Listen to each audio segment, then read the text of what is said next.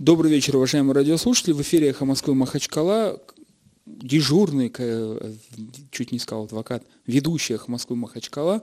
Я уже пошутил, что люди подумают, что Заур, директор «Эхо Москвы», забрал у меня какой-то джика паспорт и не возвращает, пока я все эфиры там, когда он хочет, не дам. Это у нас эксперт-студия, такая, такая программа, когда у нас приезжают интересные люди, эксперты. До этого называлось, по-моему, актуальное интервью. Значит, сейчас, да, актуальное интервью тоже говорят, да. Э, если кому-то повезло, кто-то отключил телевизор и не, не смотрит самые интересные, веселые, добрые новости нашего российского телевидения, то и включили нас, то в эфире э, в студии «Эхо Москвы» Махачкала заместитель главного редактора, если не ошибаюсь, вот правильно так звучит, значит, э, журнала «Эксперт Юг», есть такое очень экспертное такое издание, с Ростова-на-Дону, так сказать, который, э, Николай Проценко, здравствуйте. Да, добрый вечер. Николай Проценко, э, значит, э, сказал, что он часто бывает в Дагестане, но вот, к сожалению, так получилось, что мы с ним познакомились вот только перед эфиром, поэтому я буду задавать вопросы ему, значит, неподготовленные. До этого у, меня, у нас были эксперты, с которыми на телевидении есть понятие «я значит, перегревал» или как-то, э, значит, пережигал эксперта до участника? Ну, я, к счастью, пока еще журналист, а не ньюсмейкер. Вот, поэтому не, прошу, не прошу скинуть вопросы заранее, так что готов нью, нью, ньюсмейкеры, ньюсмейкеры у нас в, этот, в парках ходят, значит, э, с кастетами э, этот, по Махачкале. А, ну, этот по, в связи с последними новостями. Э, Николай, э, тема эфира такая. Значит, до этого эксперты, которые приезжали, с, не, не дагестанские эксперты, там Сергей Македонов и другие эксперты, мы с ними обсуждали сейчас, какое положение у Дагестана в российской политике на юге, в данном случае э, российской политики, какое место занимает Дагестан, и что-то изменилось с 2013 года, когда были совсем, конечно, другие оценки перед Олимпиадой, и перед э, Украиной, ну, перед Крымом, как сейчас принято, до и после Крыма или Юго-Востока, как правильно, не знаю сейчас, отсвечивает. Вот такая тема, и мы пойдем, э, наверное, от э, главного вопроса. Какое, какая была в конце 2013 года, какое было отношение к Дагестану, изменение политики, на ваш взгляд, как человека, который пишет про юг России, вот ну, вы знаете, наверное, говорить только о Дагестане ну, довольно сложно, потому что дело в том, что если мы ну, смотрим как бы в контексте всей страны, то нужно, наверное, э, представить себе людей, которые сидят э, там, в федеральных министерствах и ведомствах и смотрят, ну, скажем так, экономические балансы. Э, и мне кажется, что они не то, что Дагестан, они просто Северный Кавказ даже не видят. То есть для них это ну, некая там очень небольшая доля ВВП в пределах стат погрешности. Э, поэтому если там 4-5 лет назад э, была идеология на федеральном уровне такая доминирующая, что ну вот скажем так, к силовой э, ноге власти нужно добавить еще ногу экономическую, то сейчас, как мне кажется, все-таки вот предыдущий подход он возобладал, вот, но при этом, а, скажем так, силовую составляющую решили а, разбавить ну, вот, э, такими а, очень авторитетными, знающими людьми, вот типа Сергея Меликова или Рамазана Абдулатипова. То есть это люди, которые, ну, вот как считается, пользуются большим уважением. То есть на Кавказе э, любят людей, у которых есть вот определенный авторитет, скажем так, за ними стоит определенная традиция. Вот это, э, этот тренд, он прослеживается. А экономическая составляющая уходит на второй план, ну просто опять же потому, что Кавказ э, не очень видят из Москвы.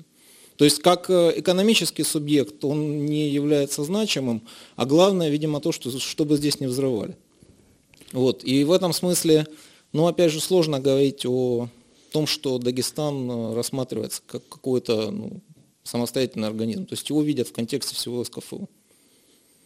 Вы знаете, уважаемые радиослушатели, это очень ценное на самом деле заявление, потому что вот мы, живя в Дагестане, не геоцентризм, а как это сказать? Дагестаноцентризм. Дагестаноцентризм смотрим, вот мы, Дагестан, вот это комплекс неполноценности, где в каждой встрече с российскими журналистами кричат, обос... будьте особо осторожны, освещая эту тему Дагестана, не дай бог вы там что-нибудь напишите, а у нас ничего не взрывается. Да. Подумаешь, бытовуха где-нибудь, и там пять человек уничтожили. Нет, дело в том, что э, я очень хорошо помню мой разговор с э, Юрием Мухамедовичем Шанибовым.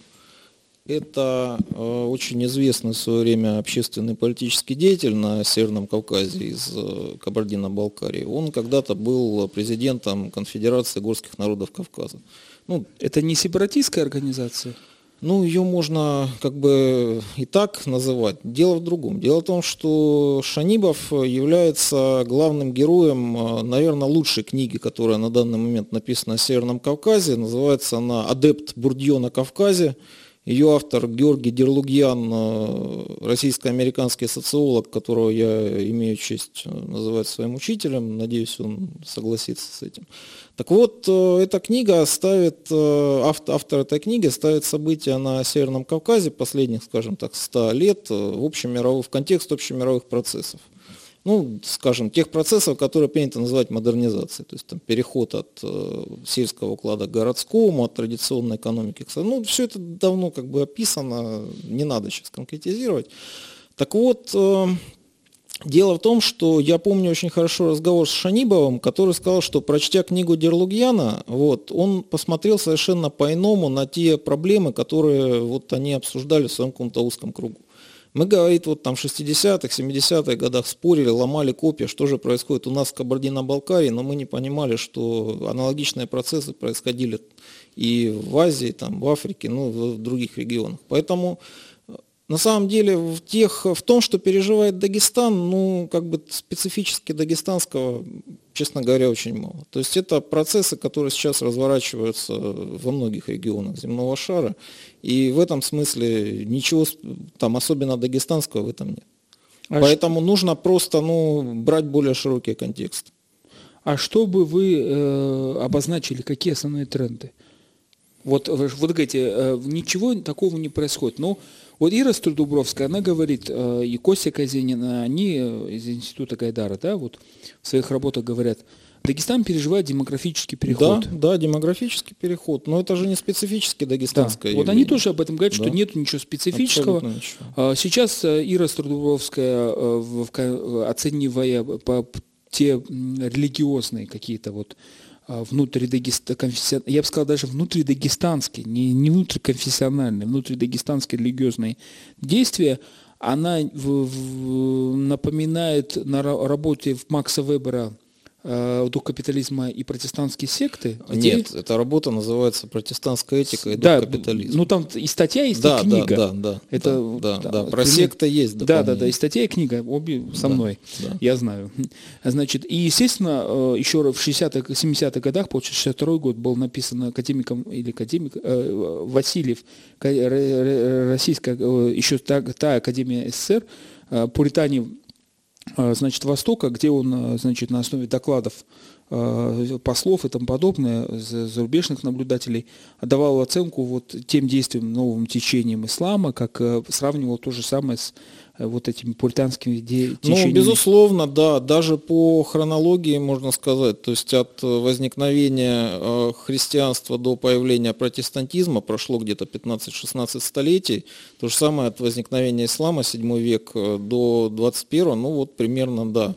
Но мне кажется, что все-таки нужно анализировать какие-то более материальные вещи. Да, я согласен. Вот в этом смысле я как бы сторонник э, и автор таких вот э, идей конкуренции юрисдикции, в том, ну, это такая уж очень тонкая вещь, но для примера почему-то меня удивило, вот сейчас, почему я возвращаюсь к вашему первому ответу, а, интересно, вот когда вы говорите, что Дагестан больше в контексте СКФО, потому что все говорят одну интересную вещь, что в СКФО одна из проблем – это экономические взаимосвязи. Вот мы все связаны больше со, там, не знаю, со Ставрополем, а, чем между э, Дагестан между Кабардой Дагестан между Ингушетией, но за исключением Хасутовского рынка, с которым связана и Чечня, и Ингушетия? Ну, связано со Ставрополем просто потому, что все субъекты СКФО со Ставропольским краем граничат. Ну, в этом потому смысле... что мы с 50-х годов -то, там э, наш скот, грубо говоря, вот экономические да. связи, да. И, и, а если по большому счету взять, вся северная территория э, Дагестана, это значит вот, за Хасыртом, по Баюртам, до революции, это все было отгодное да, пастбище, да. даже грузины там да. возили. Но с другой стороны, у вас же есть исторические связи с Азербайджаном. Вот если, допустим, такое культурное отступление, вот есть такое понятие культурный круг. Вот э, когда ты попадаешь в южную часть Дагестана, ну даже вот э, там в Кубачи, например, ты чувствуешь, что вот там совершенно другой культурный круг, который связан больше с Персией, с Азербайджаном.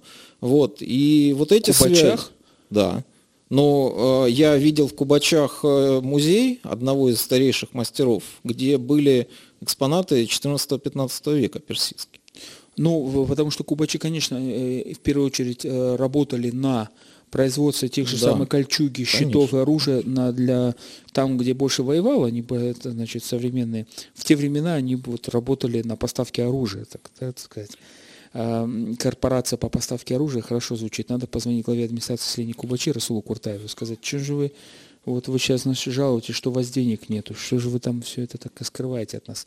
Но переходим, в, но ну, в любом случае, но ведь мы, Чечня, и, допустим, Чечня, не, этот разный, как можно нас объединять? Хотя идея, а, хотя идея взаимоотношений, вот недавно со своим товарищем, экономистом обсуждал, я говорю, ну разве ты не видишь, что мы работаем Чечня и Дагестан, это, ну, я пример проводил, объяснял, что такое конкуренция юрисдикций, на примере экономики. Мы, Чечня и Дагестан, работаем как два магазина одного собственника. В одном магазине товар за 50 рублей, в другом 20 чтобы видел, что вот там плохо, и бежали в соседний магазин, но на самом деле собственник один и прибыль одна. А, Расул, нужно элиты анализировать в первую очередь. В Чечне и в Дагестане совершенно разная структура элит. А они объединены? В смысле? Вот, вот говорите, эм, вот если подходить с точки зрения элиты, элита Чечни – Э, властная, и элита Дагестана имеют тесные связи культурные, э, исторические, э, экономические. А какое это имеет отношение к тому, о чем мы говорим? А вот я хочу по Я имею в виду вот на ныне, на, вот на существующем срезе. То есть совершенно да. разная структура. С одной стороны, есть совершенно консолидированная элита в Чечне, то же самое мы, допустим, видим сейчас в Карачаево-Черкесии. Там Рашид Тимрезов проделал очень большую работу за несколько лет. И вот последние выборы в их э, законодательное народное собрание, где в результате которых было сокращено число депутатов, говорит о том, что вот эта работа там проводится. А, то же самое, в принципе, а, есть э, подозрение, что этим же будет заниматься Юрий Коков в Кабардино-Балкарии. То есть э, вот этот процесс там более заметен. В Дагестане, к сожалению, мы консолидации элиты не видим. А, при всей моей любви к Дагестану состояние элиты, как обычно, кто в лес, кто по дрова. Ну, вы знаете, э, на самом деле для меня это и плюс, ну вот лично для меня, потому что вот буквально сегодня вышла там, буду хвастаться, моя статья, где я говорю, что вот единство как общины, это хороший принцип, но он играет против э, это, культуры политики. И на самом деле проблема-то как раз в том, что Э, если, не дай бог, Коков повторит то, что сделали, там, не знаю, зачистка, что такое единство элиты? Да не дай бог. Э, или если единство элиты происходит, это идет э, упадок системы. А дело в том, что нужно принимать в расчет то, что называется миросистемными факторами. Например? Ну, э, дело в том, что э, внутриэлитная конкуренция, она хороша там, где есть э, сильное государство. Ну, в странах центра капиталистической а, экономики. А здесь, а здесь, если схема будет работать на то, чтобы у нас единая элита, вот, допустим, представим, что завтра в Дагестане сделали хорошую зачистку, элита... Ну, подождите, не обязательно же зачистка, нет. А как без зачистки в Дагестане? Ну что? Как без вертолетов сейчас у нас? Ну как, медленно и печально, это долгий процесс. Медленно и печально это пытки. А мы хотим раз и все. Ну, возьмите ситуацию, допустим, э, конца советского, ну не конца, там, допустим, 60-х, 70-х годов. Дагестан ведь не был э, проблемной территорией. Были другие гораздо более серьезные проблемные регионы. Даже не в СССР, в РСФСР. Допустим, тоже не Черноземье которое вложили миллиарды и не получили ничего. См... Это была выжженная земля. См... Смотря что считать, конечно, проблемами, то, что натворили в те годы, сейчас мы пожинаем э, проблемы с землей это, и, там, и тому подобное. Но вернемся как бы сейчас, как бы закроем тему с элитами, почему я хотел бы сказать, что не, не оспаривая вас как эксперт, это мнение.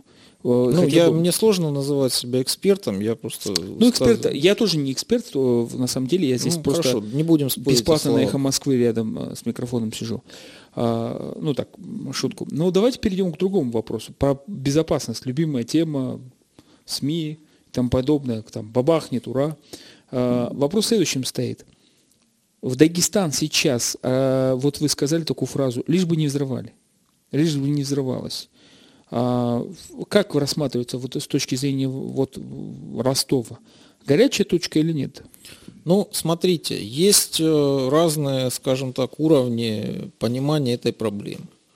А, на чисто бытовом уровне могу сказать так, что если э, там 3-4 года назад мои друзья, которые там, наверное, ни разу не были на Северном Кавказе, ну, в смысле, в республиках, при, когда я им говорю, что я еду, допустим, в Дагестан или даже в Кабардино-Балкарию, говорили, ты что, мы тебя теряем, вот, то сейчас э, они это воспринимают как нечто, ну, само собой разумеющееся.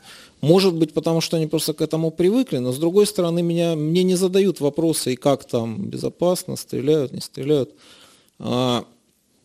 Другой уровень – это, наверное, ну, противоположен, чистая статистика. То есть мы видим, что количество резонансных терактов за последние годы действительно снизилось. Ну, 40% примерно. Да, но очень важно понимать, это результат системной работы или это результат стечения неких конъюнктурных факторов. Допустим, того, что ну, некоторая часть, э, как говорят, э, потенциальных экстремистов сейчас находится в неких других горячих точках. Вот. Э, скорее, скорее, в той ситуации, которая есть сейчас, я склонен думать, что это именно конъюнктурный фактор, потому что все-таки демография работает против Дагестана.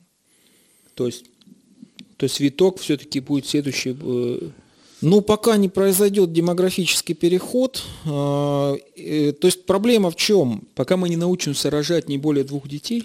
Нет, вы можете рожать сколько угодно детей, вопрос в рабочих местах. Ну, я, ну, я э, очень грубо, конечно, сказал на самом деле. И речь идет... Это какая-то совершенно там фашистская тема, что нужно там ограничивать рождаемость. Нет, нет, речь идет... нет, я не в ваш адрес, я просто говорю, что вот когда там начинают рассказывать, что на Кавказе высокая рождаемость, надо бы поменьше, это просто ну какой-то совершенно там вот звериный оскал. Пускай съездят в Чечню. Да, да. Просто проблема в том, что не создается адекватного количества рабочих мест.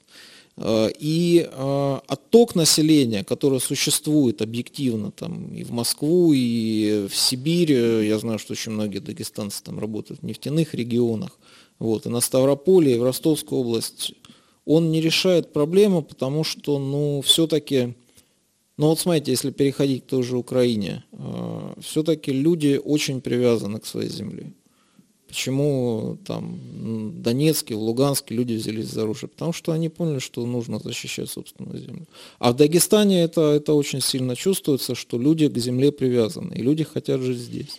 И без э, решения проблемы рабочих мест, вот с такой демографией, которая есть сейчас, э, ну, все это будет тянуться очень долго. Но в этом смысле, в эфира я вот упомянул, что мы тут встретили я случайно до эфира встретил замечательного ученого Екатерину Капустину, значит, э, приехала очередную командировку, которая 10 лет уже по Дагестану ходит. Вот она из Кунскайма своим, э, значит, коллегой старшим написали книгу «Горцы после гор». Я читал эту книгу. Вот, это, вот эта книга, э, значит, а вот автор Екатерина, вот они там и как раз описывают главную очень интересную вещь. От, отходничество, которое вот сейчас мы видим на заработке нефтепромысла и тому подобное, оно существовало еще до революции. Ну да. И выясняется, что целые, как сейчас мы называем это районы, но там это были целые аулы, села, значит, которые уходили по 15-10 тысяч уходили в сезон, и потом возвращались только в горы, но они-то уходили не, на, не только на север, они-то уходили в Иран, Азербайджан. Ну вот это то, о чем я начинал говорить. То есть э, существует такая категория, которая разрабатывается, там, скажем, в альтернативной, не либеральной версии политэкономии, мир экономика. То есть э, некая территория, которая связана, где разные части связаны между собой и культурными, экономическими связями. И надо просто признать, что Дагестан э, в значительной степени принадлежит не российскому миру экономики. И вполне возможно, как раз таки перспективы развития Дагестана, они не на север, а на юг. Я помню на эту тему разговор, опять же, вот если брать более широкий контекст Северного Кавказа, вот год назад в Грозном а, мы очень долго, там чуть ли не за полночь, разговаривали с э, Шамилем Бино, это очень известный чеченский бизнесмен, консультант, ну то есть вот паблик фигур, как говорится. Вот, и он э, акцентировал внимание именно на том, что Северному Кавказу для экономического прорыва, ну, как бы не люблю это слово, очень ассоциируется там, с ЖКХ, вот, но он говорил, что нужно активизировать именно связи с, теми э, странами, даже регионами, с которыми они есть исторически. А это Ближний, Средний Восток. Ну, в частности, он приводил цифры, я, честно говоря, не запомнил конкретный порядок цифр, но по а, прогнозируемому спросу на баранину в странах, э, ну, в арабских странах. И это как раз э, та ниша, тот рынок, который может закрыть э, да, Северный не, Кавказ. Не знаю насчет арабских стран, потому что я думаю, что Польша давно уже всех нас перекрыла. Но там, но факт то, что, допустим, введение границы програничного режима в районе, допустим, самого высокогорного населения Куруш – известного, который живет, вот кто там был, знает, что они все живут только на э, овцеводстве, и там ни, никакого дерева не растет, и, значит, и как только им перекрыли вот это вот, ограничили доступ на ту сторону продажи мяса, по Азербайджане по хорошей цене у них продавали. У них, конечно, не очень хорошо. И сейчас поднялся, э, и многие эксперты, в том числе Денис Соколов, говорил, что мультипликационный эффект достаточно, э, э, такие действия, открытие таможенного поста в районе Клератинского района, э, Грузия и тому подобное. То есть открыть опять в районе Клератинского района азербайджанские переходы, там, чтобы скот гнать. А, но пока э, такие трансфер такой, да, я вижу только как у юриста в уголовных делах. Вы знаете, у нас замечательные уголовные дела Верховный суд Дагестана рассматривает, потому что это страшная категория дел считается переход, незаконный переход государственной границы. И вот когда Но в горах... у вас даже, помнится, был глава один, одного из районов который был пойман. Нет, главное это мелочи. У нас каждый год люди, которые э, идут искать свой скот, mm-hmm. возвращаются со своей скотиной, э, их ловят пограничники, вы только что туда и обратно пошли. За свой... Он говорит, я вот корова, она же паспорт не имеет, она же границу не знает где. Да. А, мне кажется, что, опять же, это вопрос, э, связанный с оптикой. Нет, это вопрос, связанный с оптикой, каким образом на это смотреть. Пока это все будет восприниматься как некая, ну скажем так, традиционная экономика, вот как говорил Фернан Брадель, такой был великий французский историк, уровень первичных обменов, ну там вот некие люди пасут некий скот, что-то там у них, э, в общем, какие-то свои проблемы И решают. будет применяться э, современная экономика? Вы это Пока сказать? государство не поймет, что это отрасль, которая имеет большой потенциал развития, вот э, эти конфликты будут происходить Ну вот постоянно. вы сами вначале и сказали о, о том, что государство смотрит на Дагестан не как единицу, да, как часть СКФО, да, да. и ни в коем случае не как на а такие проблемы, я думаю, есть не только в Дагестане, уже с Грузией граничит не только Дагестан. Нет, и в Чечне наверняка есть. Нет, ну вот тут есть. Э, даже не оставим, допустим, за границу Азербайджан и Грузию, конечно, это очень важно, потому что э, кто, даже когда я первый раз попал в горы и не мог понять, почему высоко в горах развивалась наука, там, когда мне сказали, вот здесь дом, который жил там какой-то... А чем там, еще, чем там еще заниматься? А нет, вопрос не в этом оказался. Я понял, какая была моя ошибка чисто географическая. Я думал, что в цивилизация в дагестанские горы пришла с Махачкалы. А потом до меня дошло, подобного. что это был как раз-таки по, по горным дорогам и был тот путь, где шла это. Это все стало на свои места. Цивилизация в дагестанские горы пришла, как мне кажется, я сейчас скажу очень крамольную версию, она пришла, наверное, задолго до Киевской Руси. Она не крамольная версия. Вот э, у нас тут один был гость, э, Дауд Сулмханов, его любимая тема о том, что албанская церковь была э, государственной религией до того, как армянская э, церковь стала государственной религией. Армяне жутко не, армянам жутко не нравится его идея, но значит, он считает, что вот сначала был албанский митрополит, потом армянский. Ну, на самом деле там надо смотреть гораздо раньше, то есть скажем так, где-то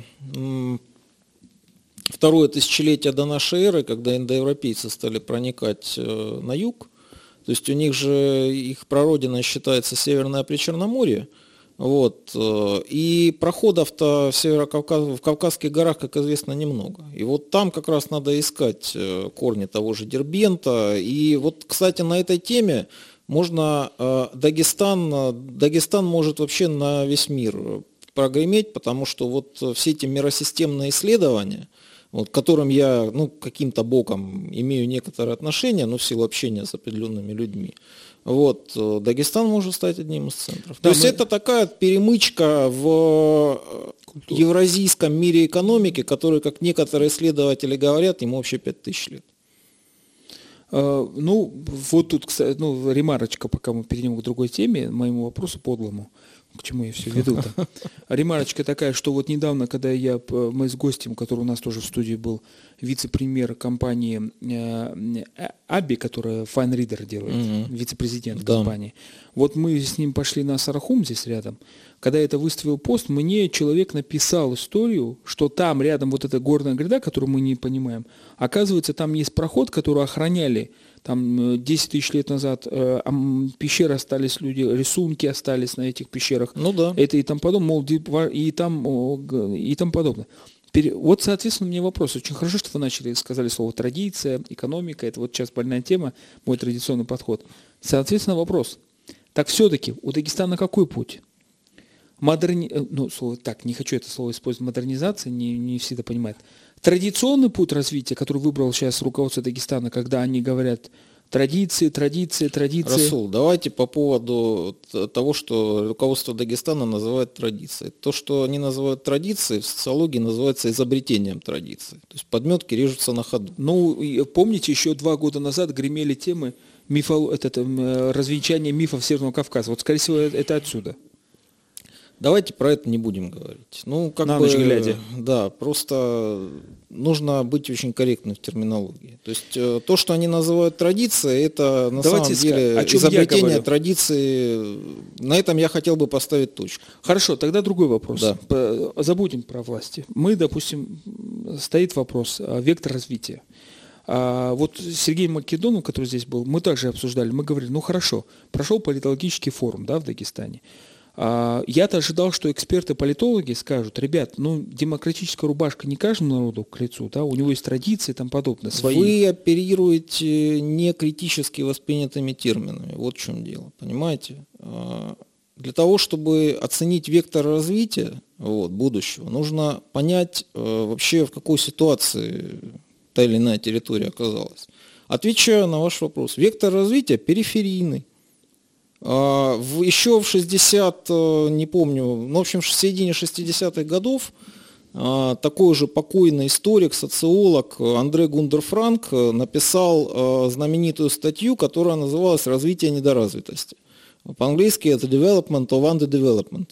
Тогда ну, шла такая серьезная дискуссия о том, каким образом отсталые страны могут достичь, ну, скажем так, экономической развитости. Ну и вот э, эти поствыборовские социологи американские во главе с Толкотом Парсонсом говорили, как у нас любят наши э, небезызвестные теоретики э, там, советовать улучшать институты, внедрять там демократические процедуры, вот, институция... И, и давайте я вас здесь поправлю. Институты или демократические процедуры? Это две разные вещи. Институты все-таки... И вы тоже говорите об институтах. А, давайте я договорю. Вот. А, и когда оказалось, что это э, идея не работает, ну, допустим, когда африканские страны в 60-м году, помните, год Африки такой был, вот. Был такой великий политик Патрис Лумумба, который хотел сделать процветающее Конго. Чем все это кончилось? На смену Патрису Лумумбы пришел самый кровавый диктатор Африки Мабуту Сесесека и проправил там, я уж не помню, сколько лет. То есть э, идея переноса, ну, скажем так, некоего прогрессивного опыта в ту социальную среду, в котором этот опыт не вызрел, вот, где он не сформировался органично, она пагубна. Поэтому нужно понимать сейчас, что Дагестан пошел по этому самому пути развития недоразвитости. То есть Дагестан – это типично периферийная территория, типично третий мир российский. У этого есть как свои плюсы, так и свои минусы. Знаете, в чем главный плюс? Я знаю. Это ответ на вопрос, почему я часто бываю в Дагестане, почему я люблю сюда приезжать. Потому что люди здесь хорошие.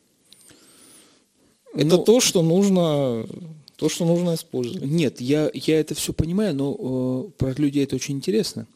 А, но периферийность и недоразвитость, э, э, развитие недоразвитости – это для сравнения история, я понимаю, о чем идет речь, это история э, режима, для меня как юриста, политическо-правового режима, де-факто, не де-юра, который сложился сейчас между, э, на границе Абхазии и, допустим, Грузии, где люди сами устанавливают порядок трансфера.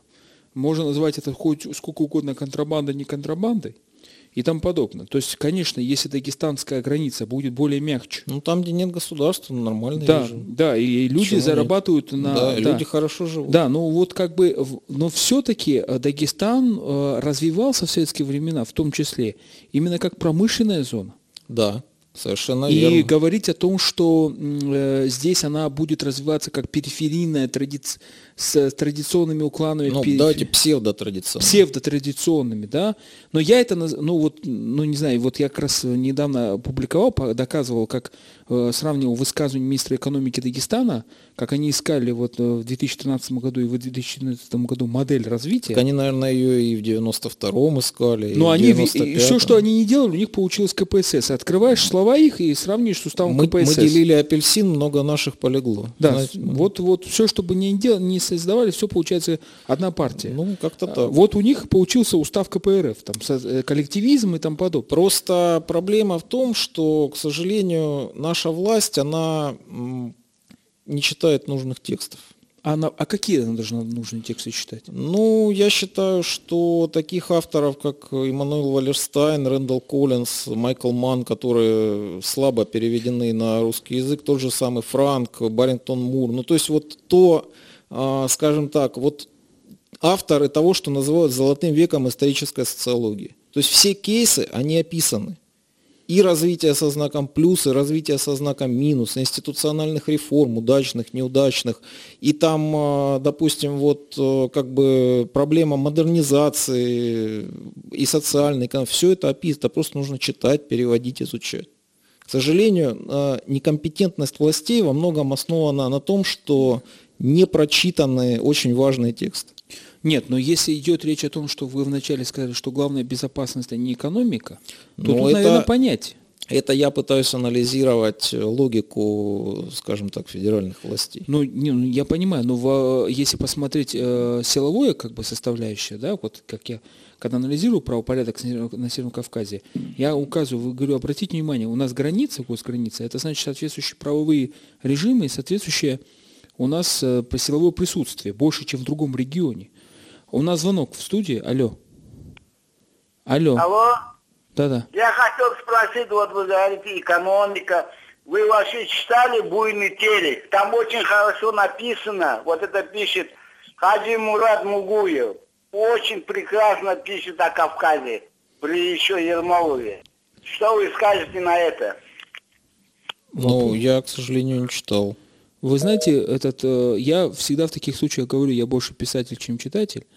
И я юрист и мало знаю этнографии. Вот сейчас буквально два журнала э, Марвараев дагестанских хороших держал в руках, да, э, и то я постыдился, что я их не читаю. Вот я знаю, кто авторы чаще всего, там хорошие исторические тексты про Дагестан и Кавказ, хорошие историки курируют это. Но к своему суду я все не успеваю читать. Дай бог, чтобы я успевал за развитием российского законодательства. Вот, а, возвращаясь к теме промышленности, очень люблю эту тему. А, безусловно, Дагестан был промышленным регионом. Но нужно понимать, во-первых, что там были совершенно другие кооперационные связи. Так. То есть э, там, ну вот я помню, брал интервью у одного из представителей, э, вот из, в Избербаше у вас сохранилось несколько заводов, э, вот таких бывших оборонных. Вот он рассказывал, что, э, допустим, высокие технологии делали там в Ереване, вот, корпуса где-то на Урале, Дагестан. А сборка здесь? Сборка здесь. Это был и Ботлевский завод ИВМ знаменитый, который, в, в который платы доставлялись самолетами, да. А там они делали, потому что наши рукодел... увидели, что наши рукодельницы хороший глаз, и вот бывший заместитель директора этого завода, я с ней разговаривал, очень хорошая женщина, она мне рассказывала, как они раз в месяц постоянно проходили перепроверку, и это вот национальную традицию, жен... именно женщины работали в горах да, именно. Да. Ботлинский завод ИВМ. Но Следующий вопрос. Хорошо тогда. Слово традиции. Вот я понимал просто под словом традиции, я понимаю, что это слово института сейчас не употребляю я, потому что это трудно понять. Все неписанное вот так сказать, не, не, не позитивное право государственное. Знаете, а, по-моему, кто-то из социологов великих сказал, что, по-моему, Рэндалл Коллинз, что традиция – это то, что люди сделали больше, чем два раза, им понравилось. Да. Вот, э, мне кажется, такое отличное рабочее определение. Да. Надо некоторым чиновникам В Гражданском взять... кодексе это указано обычаем, ну, называется, как, да. да. А, соответственно, другой вопрос. Как вы э, видите современную роль и такой идеологии, как ислам в Дагестане, в развитии, не в развитии, в безопасности? Ну, мне очень сложно говорить на эту тему, потому что, потому что просто я мало что про это понимаю. Я могу вам посоветовать, допустим, вот моего казанского очень хорошего товарища Рената Потеева, известный исламовед, вот, он вам гораздо больше на эту тему расскажет. Ну, я как бы э, спрашиваю не, не, не в том, что расскажите нам, я просто хотел именно взгляд, ощущение со стороны, э, потому что э, я всегда, ну, как бы термометр, да, минус-плюс. И Дагестан рассадник экстремизма на Северном Кавказе, а Дагестан рассадник исламских каких-то знаний. Вот две диаметрально противоположные вот сейчас вижу, слышишь в СМИ и среди экспертов позиции, мнений вот по этому поводу. Ну, и, ну а закроем тогда тему, э, продолжим немножко по, про экономику и политику. Да, это мне гораздо ближе. А... Ну, ислам прекрасно. То есть э, у меня лично у меня никакой исламофобии нет. Ну, и слава богу, и у меня вроде не было с утра. А значит, воп вопрос такой. Вот Ростов-на-Дону для, э, э, для Дагестана. С одной стороны, говорят, это ворота Северного Кавказа, так? Вот с, с другой стороны, никакой связи, вот я, прожив, столько, ну, немножко там, ну, никакой связи сейчас Ростова-на-Дону э, и Дагестана не вижу. Добираться до Ростова-на-Дону до, на Дону на поезде, вот я один раз попробовал там просто пересадкой, даже на поясе, это, по-моему, месяц. Это не, не день-полтора, вы, вы не видите связи, потому что вы включены в совершенно другие экономические и социальные цепочки. А вот э, люди, которые там, допустим, у которых там живут родственники, вот, например, в восточной части Ростовской области, у них очень хорошо эти связи развиты. Потому что миграция чеченцев, дагестанцев, э, она началась уже давно, не только в восточных регионах э, Ставропольского края, но и в Ростовской области. И, кстати, я хочу вам сказать, что если, э, допустим, 5-6 лет назад в Ростовской области хорошая баранина была большой редкостью, то сейчас хорошую баранину можно купить практически в любой торговой точке. Но Спасибо. насколько мне известно, Ростов, в Ростове, Ростовской области вот сейчас а, возникло такое интересное, возникло такое явление, когда земля намного дешевле, э, чем в Дагестане, но при этом намного плодородней, и при этом выходцы из Средней Азии семьями переезжают в Ростов-на-Дону, покупают э, огромные участки Ростов-на-Дону, ну, Ростовской области. И там уже хорошая такая диаспора киргизская, узбекская, насколько мне известно. Ну вот, э, у меня товарищ работает в одной из лизинговых структур, то есть он просто вот эту кухню знает вот на полевом уровне. Он говорит, что да, что этнических русских там почти не осталось фермеров. Особенно в восточной части. То есть там произошло естественное замещение населения. Ну, как и здесь. Вот, то есть, э, и если, скажем, в ваших горах идет просто отток населения, он никем не замещается, то там люди уходят с земли, они перемещаются там ближе к морю, к промышленным центрам. Это, это история, понимаете? Это нам, но этим нужно управлять. Вот чем Ростов-на-Дону является столицей периферии? Вот если мы периферия.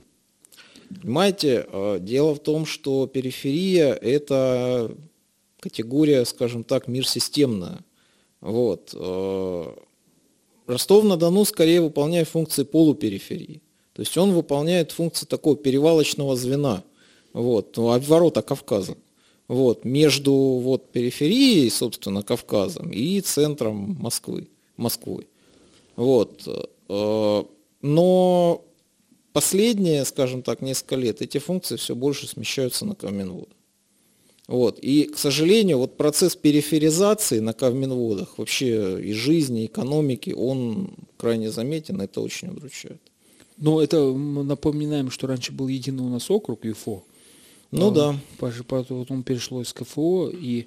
Но это, я так понял, что вы не большой сторонник СКФО, как, а, как эм, системой? Ну, Расул, понимаете, я э, небольшой сторонник, э, и когда за окном погода плохая, я нет, теплолюбивый. Нет, да, вопрос... Есть, э, ну а что, что, что я могу с этим сделать? Не, вопрос не в том, что мы что-то сделать, ну просто есть как бы э, такая позиция сейчас в последнее время, э, перед уходом, кстати, Александра, Александра Геннадьевича, стали ругать э, СКФО за то, что это всего лишь лишняя структура, и дальше стали поговаривать, что опять пойдет объединение. И, э, по-моему, даже Рамазан Гачмуратович говорил, ну, э, мы, наоборот, говорим об интеграции, а нас обрезали, отрезали от ЮФО. Ну, Он, кстати, да, да, говорил, что надо объединить, вернуть округ и тому подобное. Ну, понимаете как? Любая единица, вот, э, административно, ну вот, скажем, даже вот то, что называется именно миром экономикой она должна иметь внутреннюю связность. Ну, о каком, а, допустим, большом юге России можно говорить, когда действительно из Махачкалы до Ростова вот приходится ехать день? Ну вот, даст Бог, реконструируют у вас аэропорт, там будут, э, будут у вас рейсы хотя бы через день из Ростова в Махачкалу. Ну, Они будет... были. Летом были рейсы. Были. И были. Грозный есть э, Ростов-на-Дону. У нас звонок в студию. Алло. Были. Алло. Алло. Алло. Алло. Алло. Да-да-да, слушаем вас. Здравствуйте. Здравствуйте. Здравствуйте. Я слушаю ваши эфиры, э, и вот Николая Проценко слушал, и вас. Я так понял, Николай Проценко, он с Ростова, и вот не, не так давно, вот буквально пару минут назад вот, о роли периферии. Да, да. Э, и вот в связи с этим вопрос вот э, Николая Проценко, в частности, вот, э, как говорят, Ростов, папа, да, южных городов. Если Ростов, папа южных городов, Махачкала тогда, получается, кем является?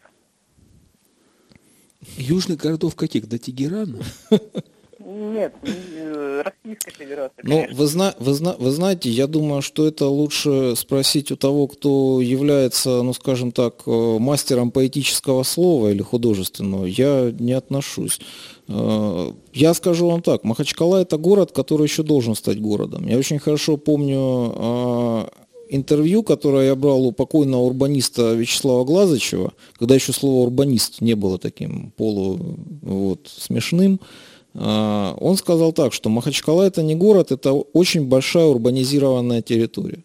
То есть э, Махачкале просто нужно заниматься развитием городской среды. Ну, будем надеяться, что нынешний глава администрации это понимает. Ну, э, спасибо большое. Напоминаю, 56 100, 102 и 5 телефон нашей студии. Э, значит, звоните, задавайте вопросы.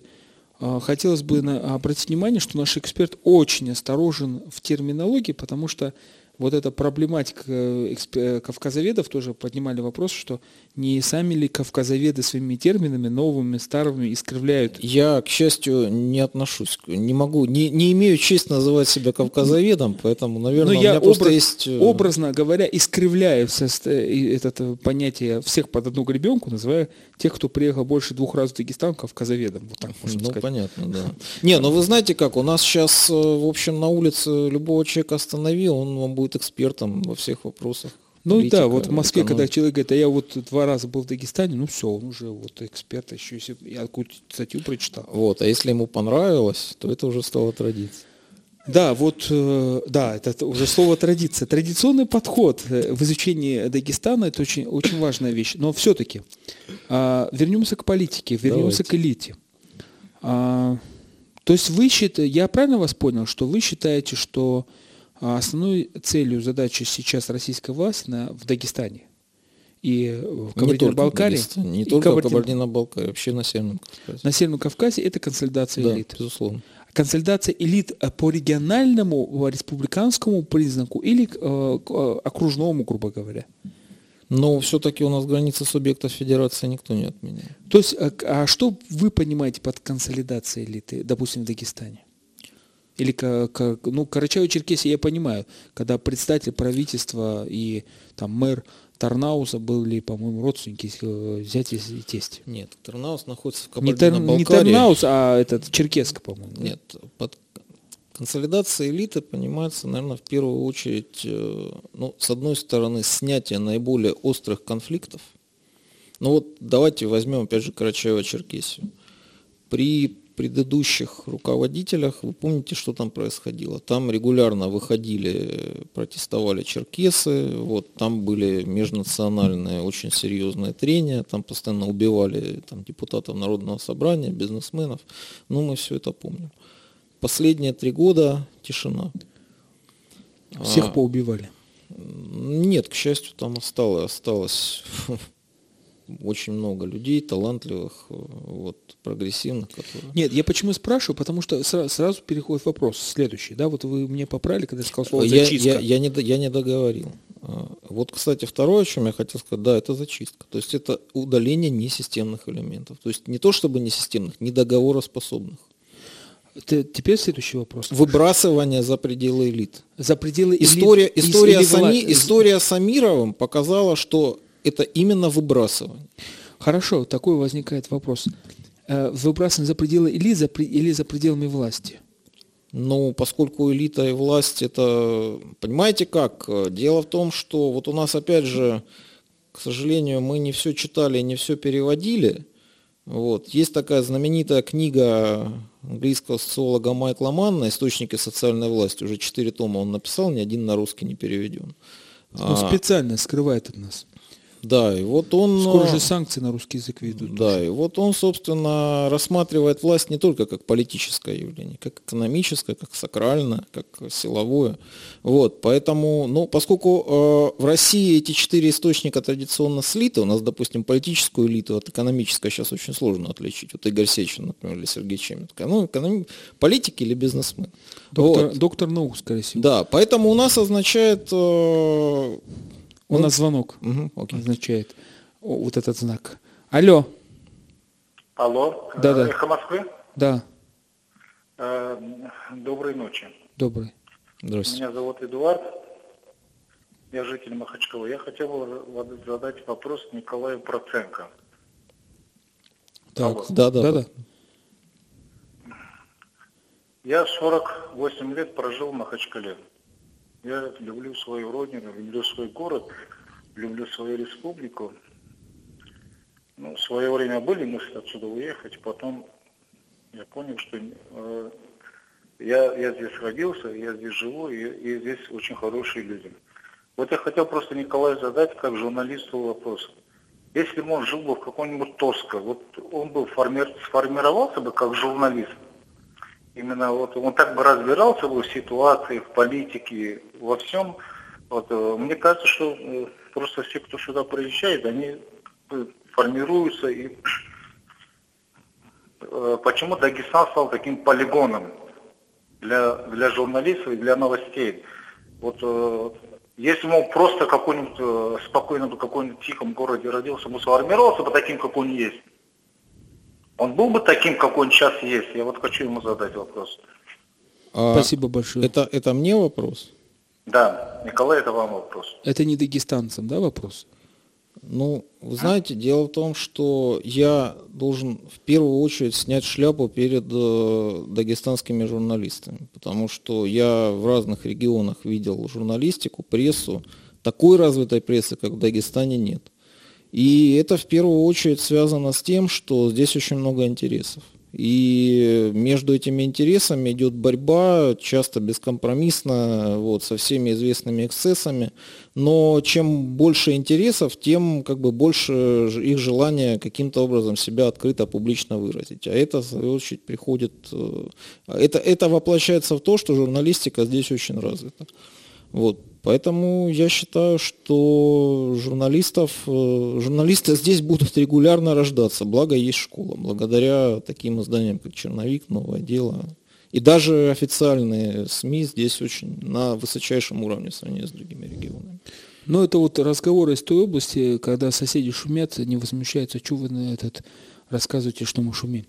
Э, В Дагестанце, если шумят, и об этом кто-то слышит, аж в соседнем Ростове-на-Дону, то А я уж не... дагестанские свадьбы. Да, да, Они еще и дагестанские- стреляют да. иногда, Не, ну что говорят. это стрелять? Ну, ну мы же не ракетами стреляем, мы же не из БУКа. Не из ПЗРК. Не из ПЗРК? Ну что, какие претензии могут быть? Ну, подумаешь. Э, Переходим все равно к элитам. Хорошо. Каким методом? Ну, Вот у меня, вот э, давайте плюс-минус, да, допустим, такой границы. Мое мнение личное, в Дагестане, не знаю, как в Карачаево-Черкесии, это э, только выборы. Возвращение цикла выборов. В другом, или мы, или мы э, будем средневековой политикой заниматься все время, когда в советские времена сидели инструкторы, инструкторы ЦК и разруливали ну и элиту. вы будете выбирать глав районов с кавказским результатом 98%.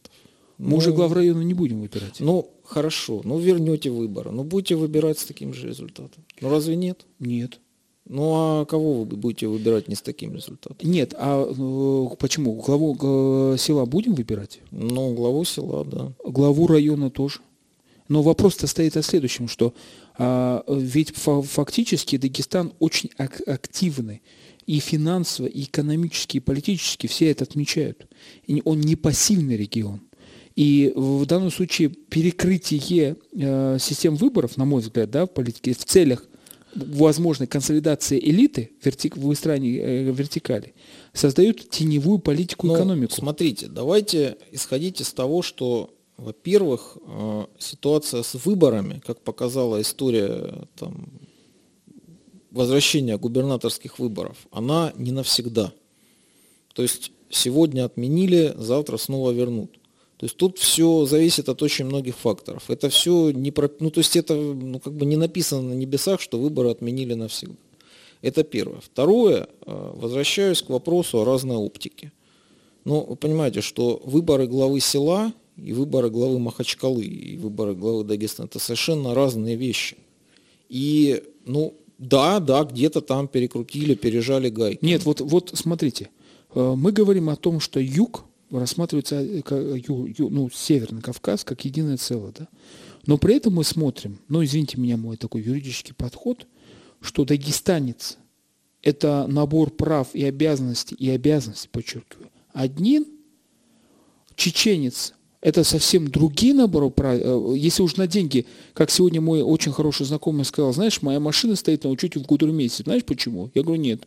Потому что я за свою машину по дагестанским законам должен заплатить 50 тысяч в год транспортный налог, а в, Гуд- а в Чечне 4 тысячи. Вообще-то у нас федеративное устройство в стране. У нас не унитарное государство. Нет, а при чем тут, я, а, я понимаю, Ну, ну а почему тут э, под, один, а, под один лекал э, и консолидация лиц, э, принцип, э, отмена выборов должен быть на Северном Кавказе?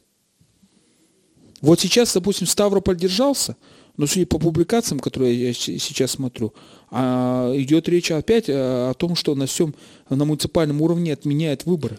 Ну, давайте исходить из того, что на Ставрополе отмена выборов э, муниципальных во многих ключевых муниципалитетах произошла давно. И в значительной части, между прочим, это был результат не злобной какой-то провокационной воли региональных властей, а самих местных элит, которые пытались тем самым перестраховаться. Э, стоп, стоп. Но э, эли, местная элита это не местное население. Это мы, мы о чем говорим? Если в, нет, я понимаю, что я а, вот тоже Сергей Маркидонов тоже говорит, что, ребят, если вы хотите заниматься политикой, то будьте любезны.